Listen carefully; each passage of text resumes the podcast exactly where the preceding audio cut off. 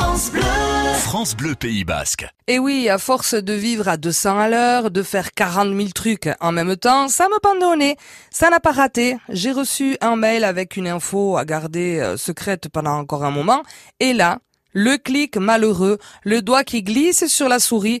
Ah, je l'ai envoyé à une ribambelle de mes contacts, ce qu'il ne fallait pas faire du tout.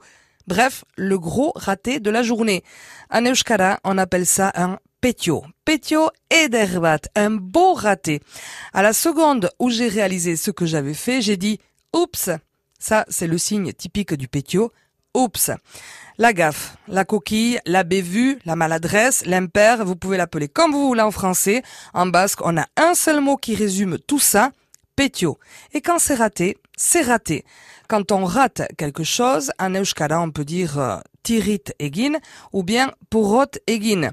Par exemple, Arancha a préparé ses examens comme une folle, mais elle s'est emmêlée les pinceaux dans les dates historiques. Elle a fait erreur sur erreur, pétios pétio. Du coup, elle a raté son oral, porot et guindou, tirit et guindou. Elle a échoué.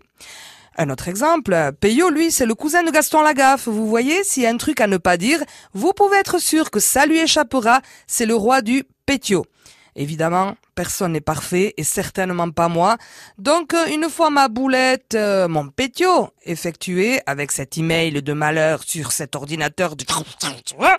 Il ne me restait plus qu'à rester zen, à accepter et à passer à autre chose. Je me suis alors dit, oh, et puis flûte alors, hein. En euskara, là aussi on a un seul mot pour résumer euh, cette réflexion. Hein. Tirit. Tirit, c'est, oh, et puis flûte alors. Tirit.